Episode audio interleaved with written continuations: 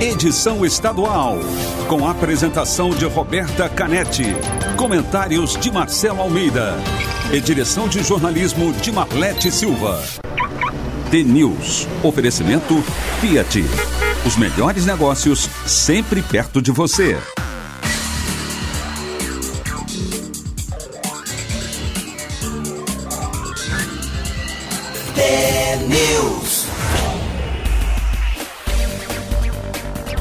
São sete horas, um minuto. Bom dia para você que está sintonizado na Rádio T, a maior rede de rádios do Paraná. Você acompanha agora as principais notícias do dia e participa com a gente da programação pelo WhatsApp 41992770063. A gente também está nas redes sociais, no Facebook e Instagram. TNews no ar. O TNews desta segunda-feira, 29 de junho de 2020, começa já. Bom dia, Marcelo Almeida. Bom dia, bom dia, Roberta. Bom dia, Marquinho. Bom dia a todos os ouvintes do TNews. Uma semana geladérrima aqui em Curitiba. Eu estava ouvindo cedo na outra rádio lá, uma FM do Brasil, está falando que já entrou uma, uma frente fria, né? Então, e pelo jeito vai chover também, graças a Deus, né? É, hoje tá de novo um dia com cara de Curitiba, aqui em Curitiba, né? Tá com o céu bem coberto, com cara de chuva mesmo. Depois a gente vai saber se chove ou não, mas a chuva do fim de semana não deu para muita coisa não, né? É. Foi só uns pinguinhos. É fraquinha, né? Meio tímida. Meio tímida. Vamos de notícia? Vamos lá. Os brasileiros tiveram pelo menos uma boa notícia no fim de semana, Marcelo. No sábado, o Ministério da Saúde anunciou que o Brasil vai produzir 100 milhões de doses da vacina contra a Covid-19 em parceria com a Universidade de Oxford. A expectativa é ter as primeiras doses já em dezembro deste ano ou janeiro do ano que vem. O investimento na parceria é de 670 milhões de reais. Segundo o governo, as doses só vão ser usadas depois da comprovação de eficácia e segurança. A equipe de cientistas de Oxford acredita que vai chegar a esse estágio entre outubro e novembro. A vacina já foi testada em animais e em 9 mil pessoas, o que indicou que é segura. Só falta constatar a eficiência que vai ser testada em 50 mil pessoas em diferentes países, incluindo o Brasil. Essas 100 milhões de doses iniciais vão ser usadas pelo Ministério da Saúde para imunizar as pessoas que fazem parte dos grupos de risco. As informações são do jornal O Globo. É uma matéria bem legal, eu também tinha lido. Oxford é, é uma universidade que está mais avançada, né? Para a gente ter uma ideia, hoje no Brasil, acho que tem dados impressionantes. O, Brasil, o mundo hoje tem 10 milhões de pessoas infectadas, meio milhão de pessoas morreram e existem aí 140, 141 uh, vacinas tentando chegar, né? Na, e a, das avançadas mesmo só são, acho que 14 ou 15, mas essa é um trabalho da Universidade de Oxford, no Reino Unido, com um laboratório chamado AstraZeneca, que tem também sede no Brasil, e eles vão usar a Fiocruz. Então, são 141 candidatas à vacina sendo investigadas no Brasil, no mundo. 16 já estão em clínicas, em estado clínico com pacientes. Já conseguem ser testada com as pessoas. A mais avançada em fase 3, que será testada no Brasil. São quatro fases, né? Uh, eles estão muito preocupados com uma coisa que é interessante, que são os gargalos. Quem que vai ser vacinado, como é que se produz vacina. Exemplo, quer ver? Na China, eles conseguem produzir mais ou menos uns 100 milhões por ano de vacinas. Se os chineses fossem fechados só na China, eles levariam para vacinar toda a população da China 12 anos. É 1 bilhão e 200 milhões de pessoas. Então, a grande preocupação já é como é que a gente vai fazer para vacinar tanta gente no mundo, né? Então, primeiro tem a descoberta, eles têm uma outra coisa muito antiga, que eles falam assim que tinha uma vacina que era feita no modo antigo, que o Brasil pode até fazer, mas leva muito tempo e tem de uma maneira muito mais moderna. Um dado interessantíssimo que eu não sabia, o Brasil produz 87% de todas as vacinas do mundo, ele produz aqui. 87%? Tudo que a gente produz aqui, a gente já consome, importa muito pouco, exporta bastante, mas é isso aí. Então, nesse foi feito um trabalho que eles vão entre dezembro e janeiro, 30 milhões de brasileiros serão vacinados. A primeira dose são 15 milhões e 200 mil em dezembro. Ah, são, e a Fiocruz é que vai produzir. A Fiocruz consegue produzir 40 milhões de doses, mais ou menos, por mês, depois que tudo estiver funcionando. Qual que é o grande, a grande sacada? E quem que vai ser vacinado? porque na, naquela injeção do H1N1, os países ricos compraram e deixaram os países pobres sem. Então, quanto custa uma vacina? Vocês estão achando que a unidade vai custar 12 reais, que é caro pra caramba, não é barato, enfim. Ah, uma outra coisa. A da gripe demorou para popularizar, né? Era difícil de encontrar, as pessoas de grupo de risco entravam, né, na, nas campanhas de vacinação, mas muita gente ficava de fora. E você vê agora a gente está com sobra de vacina em Curitiba, inclusive vacinando qualquer pessoa que queira tomar vacina da gripe H1N1 na rede pública pode, porque sobrou. É, eles têm várias dúvidas, é assim. Primeiro que a história assim dessa onda contra a vacina baixou muito depois da pandemia. Eles não sabem como é que vai ser depois, se isso vai voltar muito forte. Os ricos serão vacinados antes? Os países ricos terão esse privilégio? Ou vai ser uma coisa para o mundo inteiro? Quem são os privilegiados daí que, vamos supor, o Brasil tem 30 milhões de vacinas. Quem serão vacinados? São os idosos, comorbidade, os presos, os, dent os dentistas, profissionais da saúde. Profissionais da saúde. Então vai ter uma, uma certa de uma guerra. Uma coisa também que é muito interessante tem dois tipos de, de cidadão. Aquele que tem o Covid assintomaticamente, que não tem febre, não tem dor, não tem, não tem dor de cabeça, e aquele que tem. Esse que tem uh, todos os sintomas de Covid, ele cria imunidade. Então, o patógeno que a gente fala, ele cria uma imunidade contra o bichinho. Muitos casos das pessoas que são assintomáticas tiveram já a Covid, porém não tão imunes. Então, o que eu li numa revista científica fala que esse tal do Covid-19 está dando um baile, está dando um olé na ciência mundial. Agora, você falou sobre a questão do movimento antivacina, eu acho que é mais ou menos assim, não tem ateu quando o avião está caindo, não é? Não tem movimento antivacina numa pandemia como a gente está vivendo. É. Todo mundo vai querer tomar. É, vai ser muito forte também. São 7 horas e 7 minutos e a pandemia que impactou bem forte nos preços das companhias aéreas, negativamente, né, dos bancos da Petrobras na Bolsa de Valores, fez quase dobrar o valor de mercado da empresa B2W, a dona das marcas Submarine e Shoptime. A valorização também favoreceu os frigoríficos Marfrig e Minerva e mantém a empresa de celulose Clabin com as ações em alta. Reportagem do Estado de São Paulo, Marcelo, mostra que as empresas de comércio eletrônico e as exportadoras conseguem valer mais agora do que no início do ano, apesar da crise. Entre as razões para a alta desses papéis estão o dólar mais caro e o chamado efeito Amazon. A matéria mostra que o comércio eletrônico parece ter vencido a resistência dos consumidores mais tradicionais que eram avessos à compra através da internet. Isso fez com que os balanços de empresas como a Magazine Luiza arrancassem adjetivos como impressionante dos analistas, segundo o Estadão. Já os frigoríficos viram a China buscar mais carne processada, paga com um dólar que furou a barreira dos cinco reais. É cíclico, não tem, não, não há guerra, não há pandemia não há crise que o dinheiro não mude de mão. Essa que é a sacada. Alguém ganha, alguém ganha no velório, que é uma tristeza, alguém ganha no acidente de, de, de avião, alguém ganha numa tragédia de carro, qualquer coisa alguém ganha. Mas o interessante é que veio para ficar, né? As pessoas que tinham um pouco de receio, uh, de receio de comprar alguma coisa pela, pelo mundo eletrônico, pelo e-commerce, acabou o receio, né? Porque você pega a Magalu é um exemplo, né?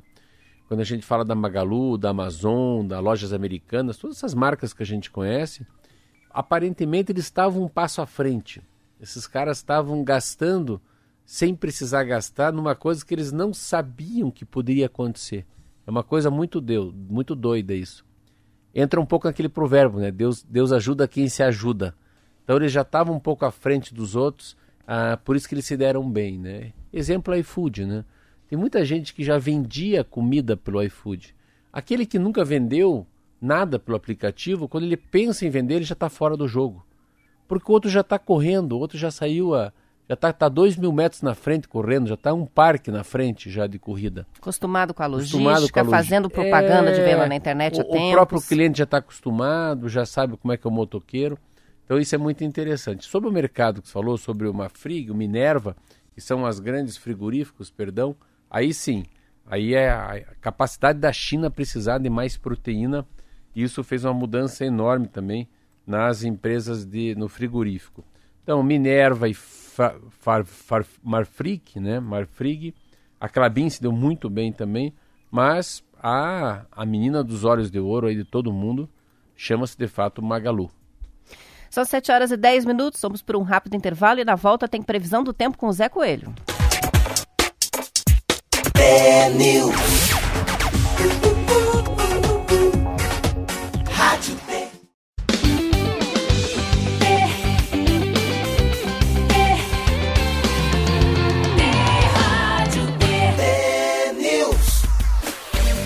São 7 horas e 15 minutos, participações que chegam dos ouvintes pelo nosso WhatsApp, o Tiãozinho de Tomazina dá um bom dia, o Alex de Ponta Grossa, ele disse, imagina se não vai haver desigualdade na vacina no Brasil, na distribuição da vacina no Brasil, ele questiona em condições normais, já tem muita gente excluída na sociedade. O Coube de São José dos Pinhais, com vários questionamentos a respeito da vacina em estudo, né, que possivelmente vai ficar pronta é, até o fim do ano, ele disse, será que vai ser aplicada sem controle com relação aos assintomáticos que já tiveram a gripe, eh, se vão aplicar ou não nas pessoas que foram te- que testaram positivo para a Covid, enfim, várias perguntas que por enquanto a gente não sabe responder, né, É, Marcelo? ontem tinha um caderno especial no Estadão de São Paulo falando sobre isso.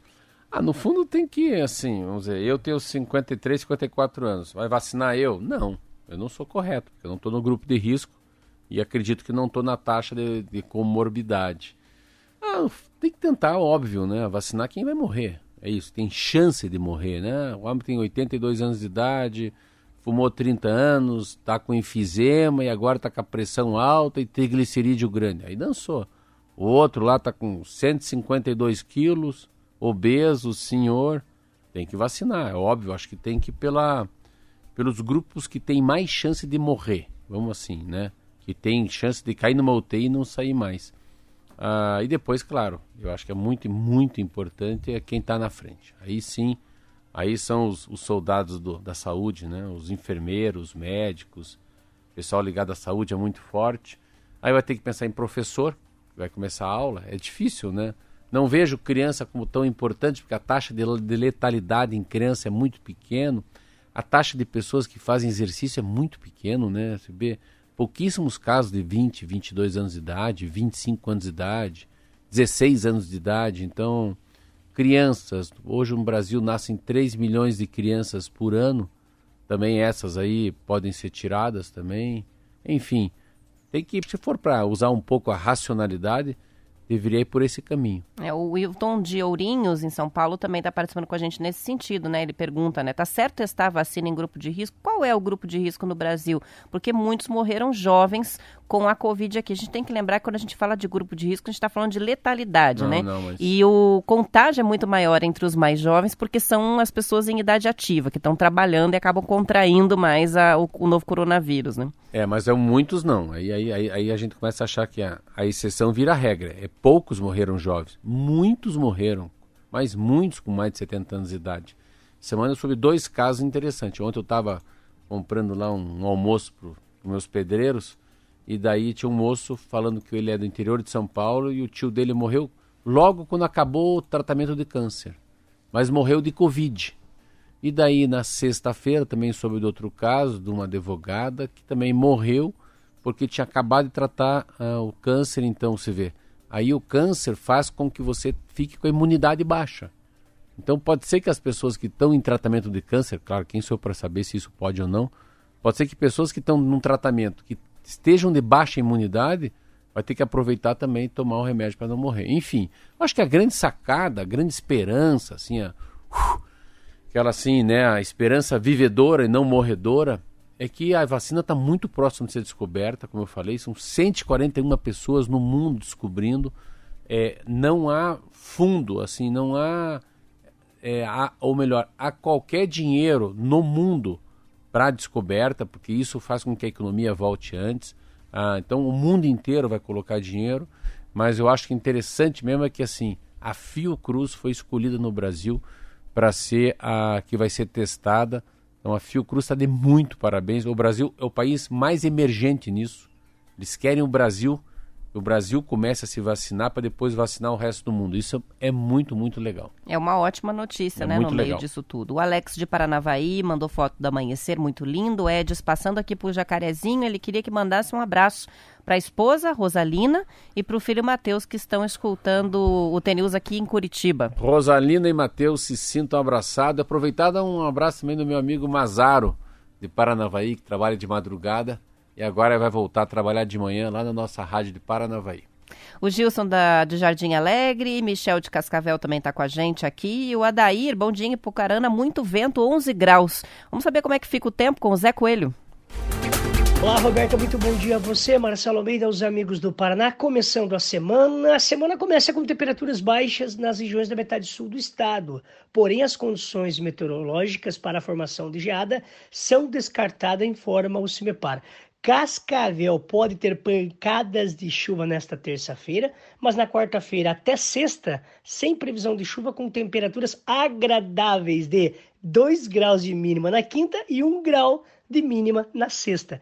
Hoje segue estável, mínima 11 graus, máxima 21 graus. Guarapuava, hoje estável. Nesta terça-feira pode chover também, em alguns pontos isolados. O restante da semana sem previsão de chuva, com temperaturas agradáveis também, com 4 graus de mínima na quarta, na quinta, 1 grau e na sexta, repetindo, 1 grau de mínima também, mas hoje mínima 9 graus, máxima 16 graus. Maringá, sem previsão de chuva para os próximos dias, mínima 13 graus, máxima 24 graus. Curitiba, terça-feira pode cair uma garoa em alguns pontos, mas a partir de quarta o tempo segue firme com a mínima prevista de 6 graus. Na quinta, deve registrar 3 graus de mínima. Hoje segue com mínima de 10 graus, máxima 17 graus, segue com tempo estável. Paranaguá, a semana toda será de tempo firme, sem previsão de chuva, mínima 14, máxima 21 graus, Roberta. Obrigada pelas informações, Zé Coelho. E a região oeste do Paraná foi a que mais investiu na criação de peixes nos últimos cinco anos no estado, segundo reportagem do programa Caminhos do Campo, da RPC. O Paraná produziu mais de 150 mil toneladas de peixes em 2019, o dobro de São Paulo, que é o segundo colocado nacional. Em 2019, a produção paranaense de peixes cresceu 20%, acima da média brasileira de 5%. A capital nacional da tilápia é Nova Aurora é que cada vez mais os produtores rurais têm encontrado dentro dos açudes uma forma de diversificar a renda. Essa reportagem, Marcelo, mostrou a história de um estudante de medicina veterinária que montou três tanques com quase 25 mil tilápias e virou produtor. Ele ocupou uma chácara da família que por mais de 20 anos só servia como espaço de lazer. O Brasil é o maior produtor de tilápia da América Latina e o quarto do mundo. Aqui no Paraná, um de cada três peixes produzidos é de alguma espécie de tilápia. Eu não sei você, mas eu percebo, é, principalmente nos supermercados aqui da, da, da capital de Curitiba, o quanto a tilápia está ficando cada vez mais popular na mesa do brasileiro. A gente compra hoje a tilápia que nem bife, não é? Isso. Faz de tudo quanto é jeito. É um peixe muito, muito, é, é muito, fácil é, de é- preparar, ele né? É fácil de preparar. É interessante que aqui no- nos restaurantes de Curitiba, um tempo atrás, chamava de San Peter. Eu Mas que coisa mais fresca, San Peter. Eu nem Eu acho que sabia eles tinham um disso. pouco de medo de falar que era tilápia, então era o San Peter. Daí um dia perguntei para o entendido, falou, não, San Fundo é porque tem vários tipos de tilápia. Peter é um tipo, mas pode ficar um pouco mais chique, falar, ah, o que, você quer? Ah, quero tilápia. Não, daí então, então San Peter, mas só que o San Peter dançou em todos os restaurantes em Curitiba, é tilápia. A tilápia tem uma coisa que é fantástica, porque é um peixe sem espinho, né? Não tem espinho, isso é, uma, é a grande sacada. Você não precisa ficar tirando espinho da boca, espinha. Ah, o rendimento é muito grande. A maior parte do corpo da tilápia é o próprio filé. Então ele tem pouco resíduo sólido, ele tem pouco lixo, né? A maioria dele é comível. E já geralmente já se vende ele é, sem a pele, né? Já Cor- limpo, cortado em filé. Muito fácil. E ele, é, e ele, é um, ele tem uma velocidade de crescimento muito for, fácil, muito rápido. Eu estava lendo uma matéria também que acontece em, na Rolândia, em Rolândia, mas claro que a costa este é diferente. Ele, ele é considerado o frango dos peixes. Essa frase, para mim, é a frase mais fantástica que tem. Então a gente sempre tem que pensar eh, nessa cadeia de proteína que o mundo está colocando, principalmente os chineses. Os nutricionistas chineses estão falando que vai ter que aumentar um percentual pequeno, 1, 2% de proteína no prato deles. Só que eles são bilhões. Então hoje estava começando aqui a matéria falando por que que estavam tão bem lá o Marfrig e a Minerva, que são exportações de carne para fora, frigorífico. Porque os chineses querem aumentar o número de proteína e baixar um pouco ah, os hortifruti deles. Então eles comem muita verdura, muita fruta e pouca proteína. E isso traz uma baixa imunidade aos chineses. Olha que coisa louca. Então tá aí, é o quarto maior produtor do mundo de tilápia, o Brasil. Claro, é um país que tem muita água doce, né? não é de água salgada, ah, e isso faz com que o Paraná se torne um, uma referência. O que, que eu vejo no, nos mercados? Já que vamos falar, isso que, isso que é o legal de ser comentarista, né? Ah, eu vejo muito tilápia das cooperativas do Paraná. Fico, Sim. Viu? É exatamente isso. É esse que, esse que tá o barato, assim. Eu fico procurando aquelas geladeiras, né? Aquele freezer horizontal. Então eu comprei muita Copacol já. Tá lá da Copacol. Copacol já comprei, mas tem outras também. Mas a Copacol parece que é que mais chega para nós aqui, né? Em Curitiba. Para mim é um peixe fantástico, assim. Eu acho que deixou, ó, para fora o, o linguado que é um peixe de água salgada É um peixe parecido, né, com o linguado, mas muito mais barato da, a, a tilápia. E, e mais ele, fácil de preparar. Não, mas ele tem uma coisa legal. O linguado é mais grosso e um pouquinho mais denso. Esse é como fosse um, um filé de alcatra, assim, como fosse um bife na chapa, né? Só que mais curto e com menos necessidade de ficar mastigando. Assim. Ele tem uma, uma sensação que é um. Sabe aquela coisa? É um, é um prato feito pela avó. É muito gostoso. Eu vou aproveitar que a gente falou bastante da tilapa para conversar com o pessoal lá do oeste, que vive na região onde há uma grande produção, para mandar receitas para gente de tilápia. Oh, legal. Ó, tilápia dá para fazer muqueca, dá para fazer grelhado, dá para fazer frito, dá para fazer a parmejana, dá para fazer de tudo quanto é jeito. Manda receita para gente, que a gente tem uma área lá no Instagram, inclusive que foi colocada as receitas com pinhão, lembra disso? É, Teve o verdade. concurso das receitas com pinhão. Se tiver receita legal com tilápia, vamos compartilhar. 419 9277 0063. São 7 horas e 26 minutos e depois de meses assistindo aula em uma barraca montada ao lado de casa, da casa dos vizinhos, uma estudante de 10 anos do município de Roncador recebeu de presente o acesso à internet em casa neste fim de semana. A história foi contada, Marcela, em uma reportagem da RPC. A menina está na, no quinto ano do ensino fundamental, mora na zona rural de Roncador e não tinha internet.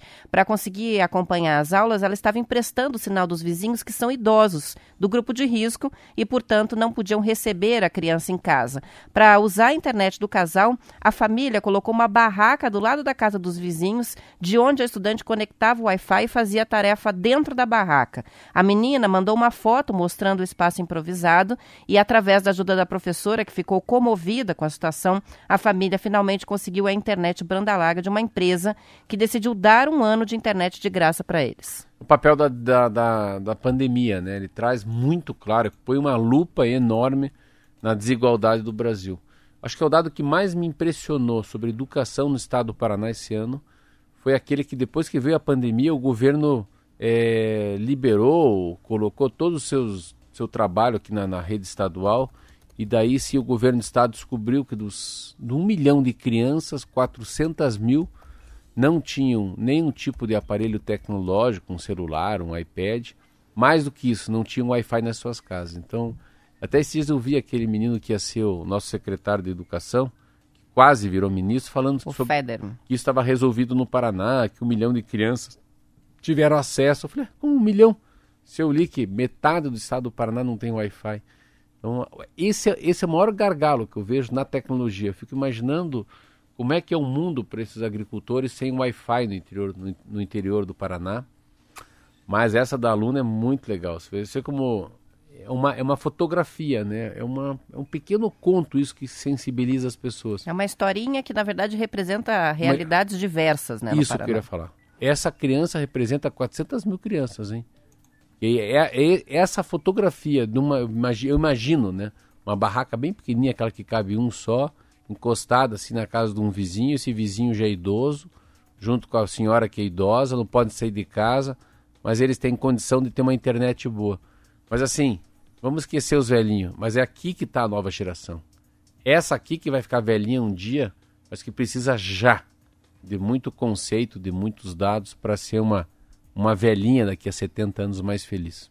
São 7 horas e 29 minutos. Antes de fechar, só a contribuição que a gente recebe aqui do Joel. Falamos da Tilápia e das cooperativas. Ele já mandou a lista completa. É a Copacol, a Cevalha, a Copagril e a Copavel essas que produzem a tilápia no oeste do Paraná. Obrigada pela contribuição, Joel. A gente vai terminando por aqui a edição estadual.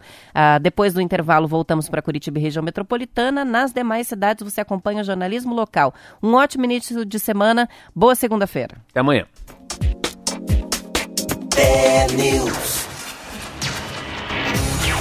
Tá na cabeça, tá no coração. Rádio Day,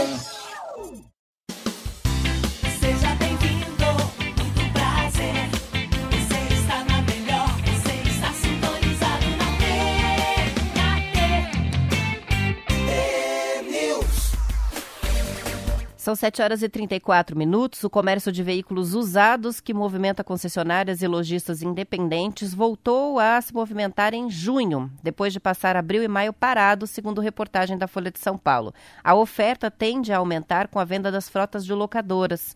De acordo com pesquisa feita pelo portal Web Motors, em parceria com a Anfávia, que é a Associação das Montadoras, 64% dos entrevistados pretendem adquirir um automóvel nos próximos seis meses, seja zero quilômetro ou já rodado. Mas entre os que estão planejando comprar um carro, quase a metade não pretende fechar negócio por enquanto por medo de perder o emprego. Também aumentou o número de pessoas que precisam vender os carros por necessidade sem a intenção de troca. Para cada automóvel novo vendido no Brasil, quatro usados são negociados. Interessante, né? Você vê. Tem algumas coisas que. ah, primeiro que parou também muito a venda porque o Detran parou. Os Detrans do Brasil pararam, daí toda a negociação de carro velho, carro novo fica mais complicado. Uma resistência também das concessionárias, né? ninguém queria mais sair na rua para ver carro. Ah, uma outra pegada é, o- é a chance de perder o emprego. Como é que eu vou me comprometer com uma parcela de alienação fiduciária no banco se eu posso perder o emprego? É interessante que para mim também, olha que engraçado, eu quero comprar muito um carro. Faz tempo que eu não tenho um carro meu, assim, na minha casa eu tenho carro, mas eu tenho quatro filhos, enfim. Sou muito mais o motorista que usa o carro com meus filhos do que comigo. E eu ando muito de táxi. Daí eu pensei, ah, vou comprar um carro, porque acho que vai entrar uma grana para comprar um carro no segundo semestre. Eu toda semana eu vou olhar, olhar o carro, mas eu não vou comprar o carro. Eu só vou comprar o carro se porventura entrar uma grana que dá para comprar o carro. É um, um dinheiro que eu tenho para receber. Mas se não entrar, eu não vou comprar. Pelo outro lado, faz muito tempo que eu quero vender um carro que já está comigo há muitos anos, está com 140 mil quilômetros. E eu não consigo vender esse carro, porque é um carro marca. Como é que é o nome? Que marca que é? Dodge.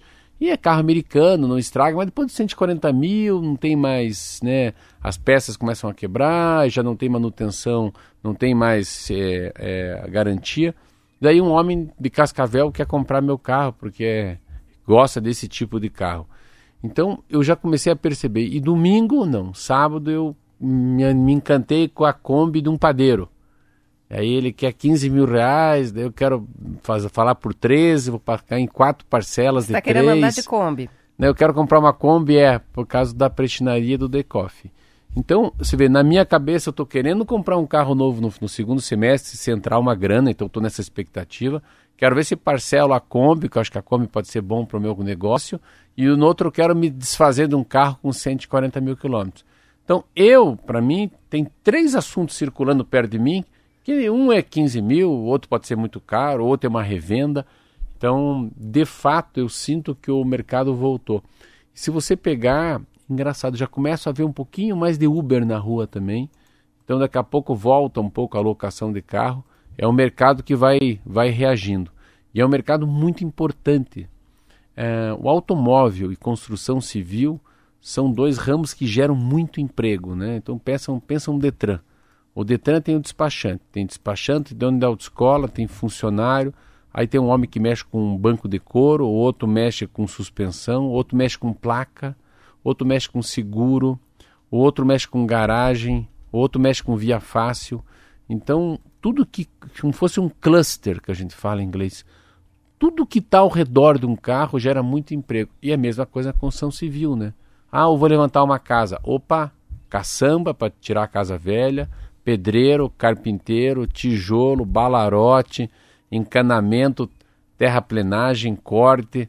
Então, também então são, são coisas que geram também um tipo de um emprego que não necessita muito de ensino médio completo ou faculdade, mas necessita sabedoria e experiência, e que muita gente tem. São 7 horas e 38 minutos e depois de quase três meses de comércio fechado, a retomada nos últimos 15 dias ficou abaixo das expectativas dos lojistas de shoppings do Brasil. Uma pesquisa da Associação Brasileira dos Lojistas de Shopping mostra que, mesmo com a reabertura, o faturamento caiu até 90% na comparação com o movimento pré-pandemia. Foram ouvidos associados que representam 4 mil pontos de venda entre os dias 24 e 26 de junho. Segundo a pesquisa, em São Paulo, 32% dos lojistas relataram que o faturamento caiu 90%. Para 41% deles, o faturamento foi reduzido em até 80%. E 24% destes empresários registraram quedas de até 70%.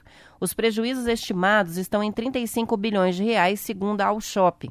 Pro, para as lojas situadas fora da cidade de São Paulo, 35% dos associados tiveram queda de até 80% no faturamento, seguido dos que registraram quedas de 70%, que são 29%. Em relação à taxa de conversão de clientes, ou seja, o número de pessoas que realmente concluíram as compras, os dados foram ainda mais negativos. Dos lojistas entrevistados, 59% informaram que a taxa de conversão é muito inferior ao período antes da pandemia, fruto dos consumidores mais cautelosos ou sem renda. Ou seja, já é baixo o movimento. A conversão é mais baixa ainda. As pessoas vão, até vão, mas não compram. Acho que o grande ponto dessa, dessa discussão é por que, que a gente gastava tanto. É o contrário. Por que, que agora não precisa gastar a mesma não, coisa, é né? por que, que a gente vive sem o shopping. Porque o shopping, no fundo, ele era muito mais um, como fala, um meet point, um lugar de encontro. Na consequência, aí regala os olhos, né? Aí a fome é maior do que a vontade, fica olhando, ah, eu quero, eu preciso.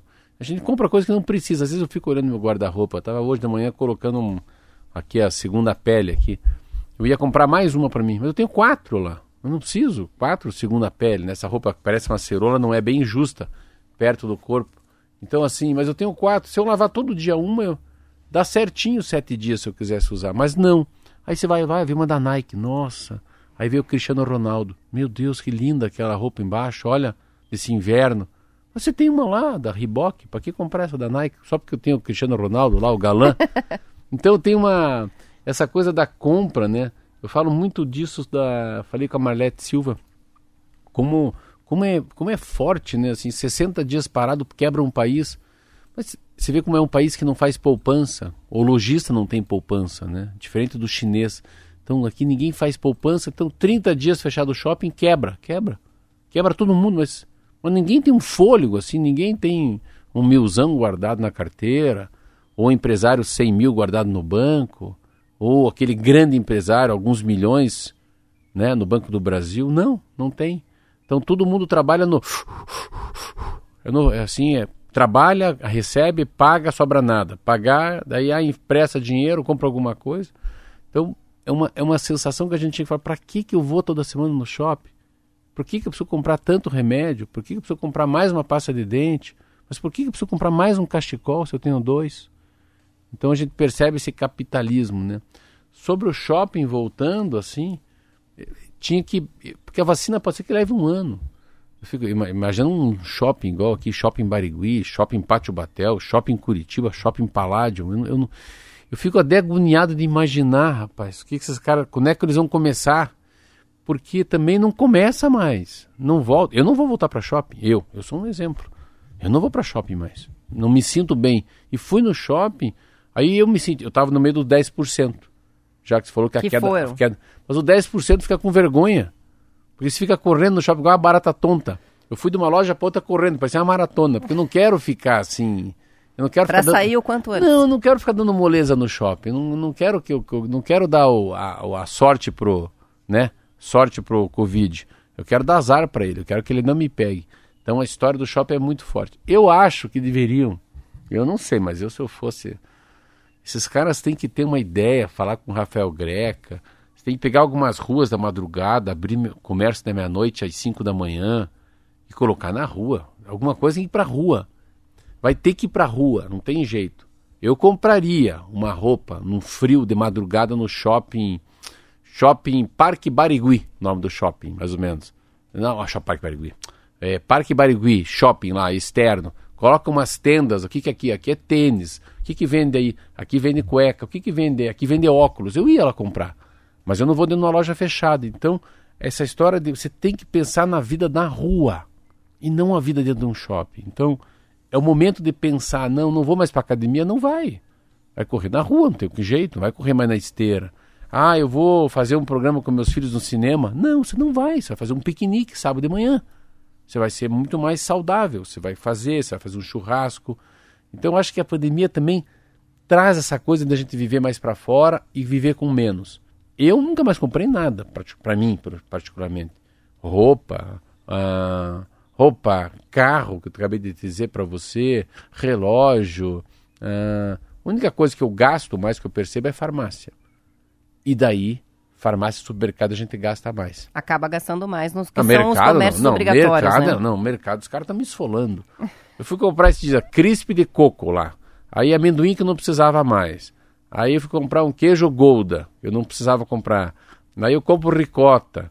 Mas se eu não for, eu não compro. Mas o mercado, como você é obrigado a ir, aí você fica comprando coisas que você não Você tem compra. toda aquela energia Coisas, represada, coisas que você não compra no dia a dia. aquela energia de, de consumo represada, solta tudo no supermercado, né? Bom, 7 horas e 45 minutos, a gente vai para o intervalo e já voltamos com mais T-News.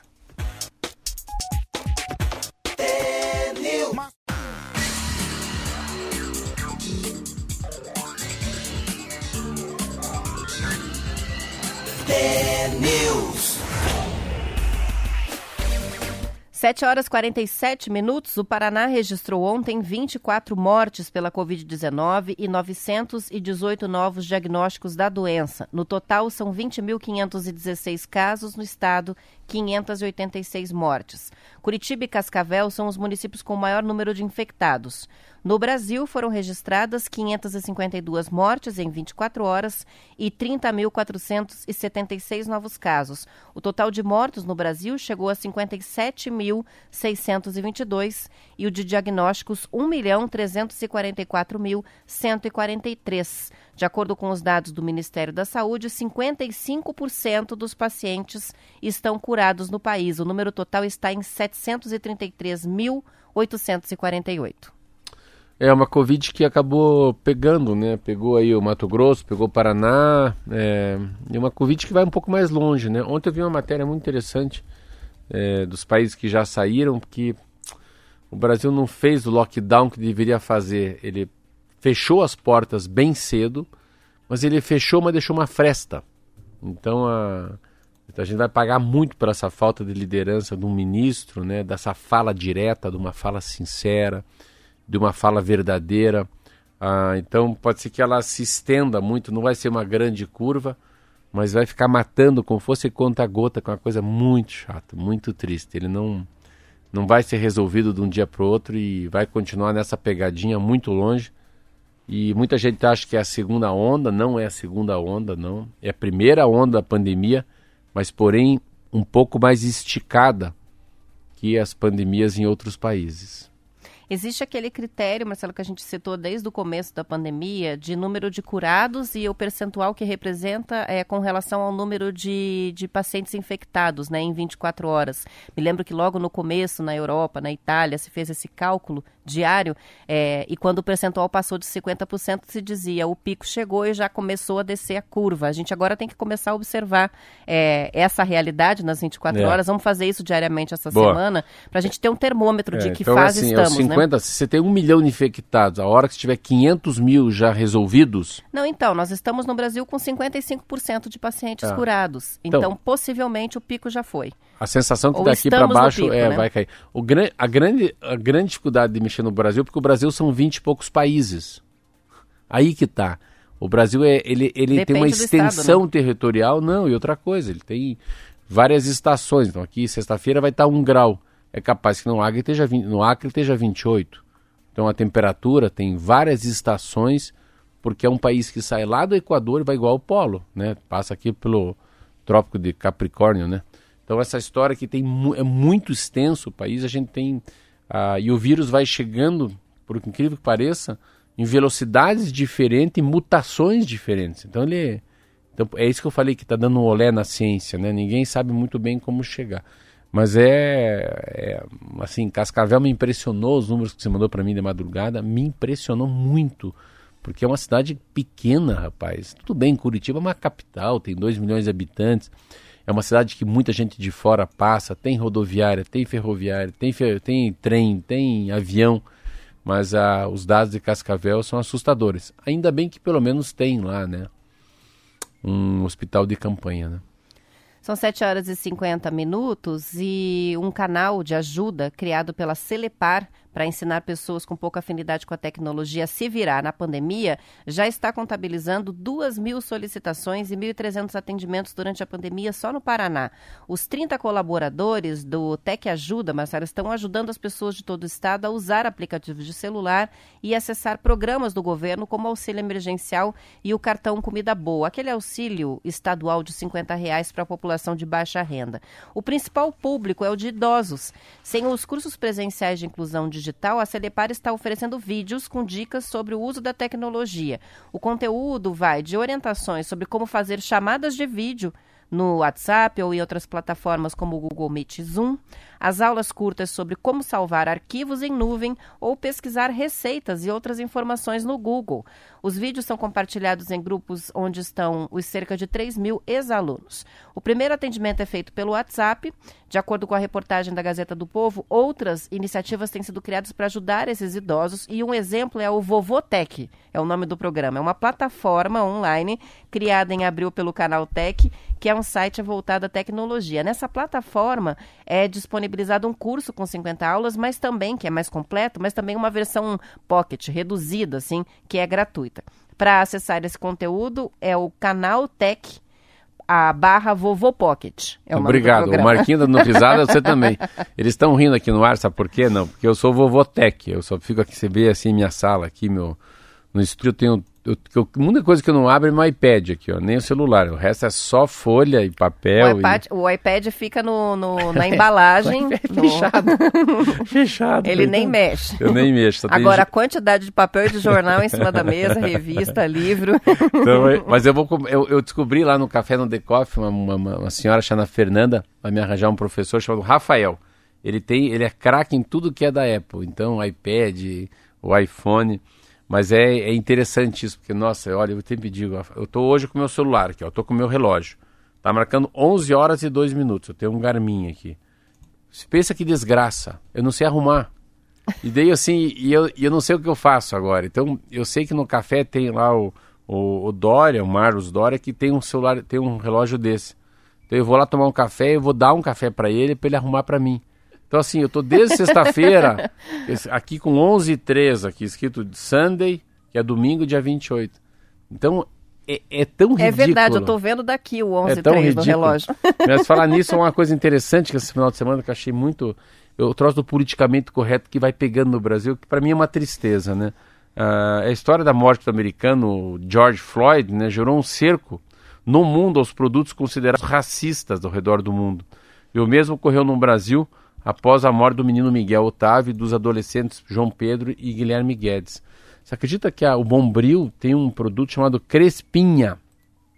E eles acabaram, estavam há 60 anos já no, no, no lar dos, dos brasileiros que eu não conhecia, eles estão tirando do ar. Ah, na semana passada também a Johnson Johnson ah, deixou de vender loções de clareamento de pele como parte de suas linhas Neutrogena e Clear and Clear.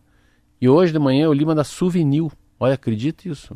Paletas de cores com viés menos racista. Líder do setor de tintas, Souvenir altera nomes de tonalidades para evitar mensagens preconceituosas. Os demais nomes alterados são Flor de- da Pele, agora é Flor Lilás. A pele delicada agora é branco quente. Pele de veludo agora é pêssego pálido. Pele macia é quase rosa. Pele de pêssego é rosa laranja. Pele mulata virou lambari roxo.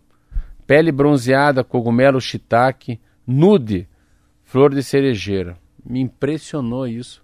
Aí eu, eu, sou, eu sou contra isso. Eu sou a favor que fique. Preto é preto, branco é branco, gordo é gordo, careca. E eu estava tão revoltado com isso ontem que uma moça falou: Como é teu nome? Eu falei: Cabeça de ovo. A menininha nos oito Cabeça de ovo? Cabeça de ovo? Cabeça de ovo. Ela ficava me chamando, e as pessoas assim, se sentindo mal. Eu falei, não tem, isso não é preconceito, isso é um conceito. Ainda falei, criança tem conceito, né? Se tiver uma pessoa sem braço, ou sem braço, né? Com a barriga de fora, ou gordo. E a gente vive mais natural, e é verdade. E daí eu vi aquela felicidade daquela menininha me chamando de cabeça de ovo. Eu falei, não, não, cabeça de ovo não. Aeroporto de mosquito. Aeroporto de mosquito. Daí ficou naquela história, então, uma coisa impressionante o que que esse I Can Breathe, né? A morte desse senhor, desse negro, aconteceu nos Estados Unidos, o que, o que mudou o mundo. E tem mais uma também, estava até vendo aqui, a maior do mundo, eu acho, também vai mudar um pouco. A L'Oreal busca a operação mais verde, mas também já está mexendo nisso. Qualquer produto que tenha alguma coisa a ver, que possa ter um racismo, vai ser mudado. Isso é é uma nova tendência depois da pandemia. São 7 horas e 56 minutos e a história de um curitibano que criou uma divisória para proteger os passageiros nos táxis e carros de aplicativo virou uma reportagem bem interessante no portal Plural. O motorista de aplicativo Valdemir Bidega, de 56 anos, desenvolveu uma barreira transparente que é eficaz para isolar o motorista dos passageiros com segurança nos veículos. Né? A gente sabe que no Uber, nos táxis, já está se usando apenas o motorista na frente, ninguém mais entra no banco da frente, e até no máximo dois passageiros no banco de trás. Tendo a divisória, fica, o isolamento fica garantido. Ele fez 10 tentativas do primeiro protótipo até a versão final desse equipamento, que é removível e lavável. Não é a primeira divisória, lógico, a ser inventada para essa finalidade, mas o equipamento feito por aqui tem um material de melhor qualidade do que os modelos chineses, por exemplo, que já estão à venda no Brasil. A versão do motorista é presa nas laterais e também no teto, logo atrás dos bancos dianteiros do carro. Com a venda da divisória transparente, esse inventor aqui de Curitiba pretende conseguir pagar as despesas da filha, que tem bolsa do ProUni em uma faculdade de medicina do interior do Paraná. Os ganhos como motorista do aplicativo não estão mais pagando as despesas da família, divididas com a esposa que é professora da rede municipal de Curitiba. Então, uma história interessante. Ele acabou inventando a divisória e está vendendo bem. Se Já vira- vendeu 20 unidades. Se vira nos 30, né? Se vira nos 30. É, é muito comum há muitos anos na Inglaterra, em Londres, nos Estados Unidos, sim. Lá o táxi é dividido por uma placa de acrílico, né? Você, é, tanto em Londres, tanto também em Nova York, você passa o dinheiro por uma, uma caixinha, como fosse aquela caixa de lixo que vira para dentro e vira para fora do- dos condomínios. Então você põe o dinheirinho para lá e para cá. Hoje já não é mais dinheiro, hoje é máquina, né? Você só digita teu número. Mas As- E provavelmente nem precisa, né? Porque pelos aplicativos de táxi ou de carona, você nem precisa levar o cartão, porque você já Agora paga no muito, aplicativo, é. né? Mas lá sempre teve, pelo menos há uns 30 anos, ou acho que mais até.